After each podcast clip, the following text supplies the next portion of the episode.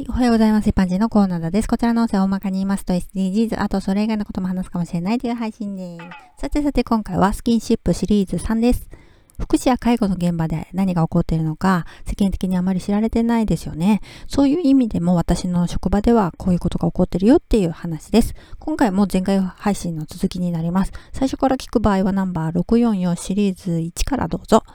強度行動障害の男性と女性職員2人の間で行われる独特なスキンシップが行われる間、男性職員2名が近くで見ているだけという状態になりました。すると男性職員たちはキャバクラみたいだとか、誰だってあんな美人にああされたら嬉しいとか、陰で言うわけですね。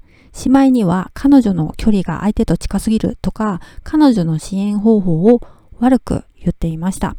彼女としては障害者のやりたいようにやらされているだけと言っていたけれど、彼女なりに障害者と真面目に向き合って一生懸命やっていたと思うんですね。障害者のやりたいようにやらせているのは職場ですよ。男性職員たちは何をするでもなく見ているだけですからね。きっとニヤニヤしながら眺めていたんだろうと思うと、一言ながら私はなんだかムカついてきます。彼女一人に支援を任せっきりでそんなことを言うなんてね、私は当時知らなかったんですが、強度行動障害のその男性が、その女性職員とのスキンシップ中に勃起するようになっていたそうです。男性職員たちは見ているだけですからね。勃起してるよ、ははって笑ってたわけです。最低ですね。そして、スキンシップを中断させることもなく、毎日の日課として継続させていました。